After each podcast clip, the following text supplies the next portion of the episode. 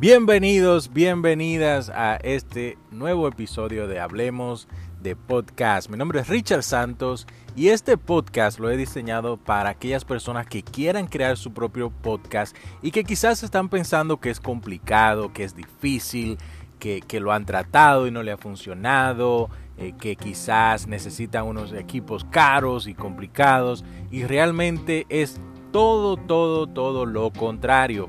Lo único que tú necesitas es tener algún conocimiento, tener alguna historia que contar o tener algo que, compartir con los demás.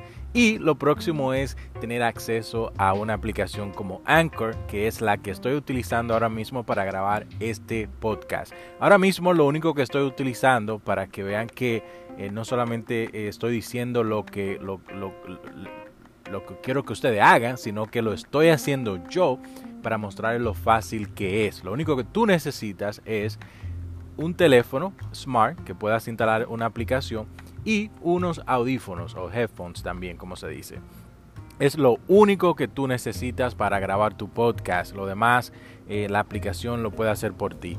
Ahora bien, en el episodio de hoy quiero, eh, quiero contestar una de las preguntas que muy a menudo me hacen y es ¿qué tan largo debe de ser mi podcast? Y en este caso realmente no hay una respuesta correcta. Aquí todo depende de lo que tú quieras hacer con tu podcast. Ahora, hay algunas cosas que tenemos que tener pendiente como lo es la atención de las personas.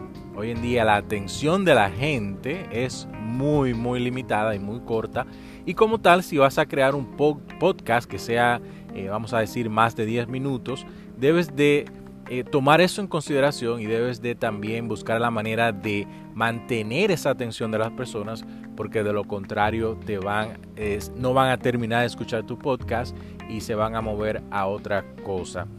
Para mí, yo siempre recomiendo eh, realmente un podcast que sea corto, puntual y que puedas eh, compartir tu mensaje de una manera rápida y, obviamente efectiva porque al final eh, lo que queremos es aprovechar el tiempo y aprovechar la oportunidad de, esas personas que se, van a escuchar tu podcast. Entonces, lo importante es que puedas comunicar ese mensaje de una manera rápida y de una manera eficiente. Así que con relación al tiempo, realmente no hay un número.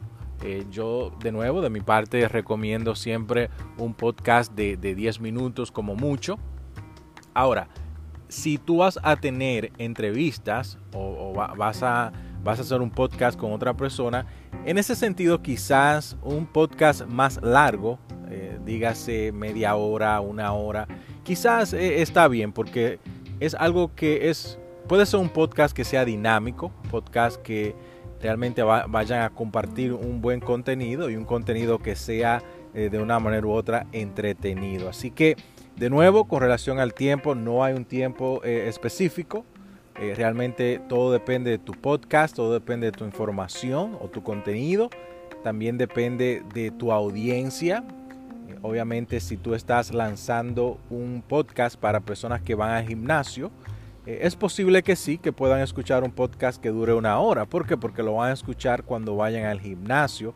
O si tú, si, tú estás lanzando un podcast que es de meditación, también puedes hacer lo mismo. Así que ahí lo tienes, algunas recomendaciones que, debes de mantener en cuenta o, que debes de eh, pensar a la hora de, de lanzar tu podcast y de empezar a crearlo. Recuerda que este podcast, hablemos de podcast con Richard Santos, trata de ayudarte a crear, lanzar y monetizar tu podcast. Así que si tienes algunas preguntas, eh, visita mi página web richardsantosweb.com, richardsantosweb.com. Eh, ahí vas a poder encontrar más información de cómo crear una marca personal, cómo promocionarte. Eh, también hablo de motivación, liderazgo, emprendimiento y todos esos temas que realmente necesitamos. Así que te voy a invitar a que visite mi página web, richasantosweb.com. También me puedes seguir a través de las redes sociales, rsantosweb, arroba rsantosweb. Nada, nos vemos en el próximo episodio.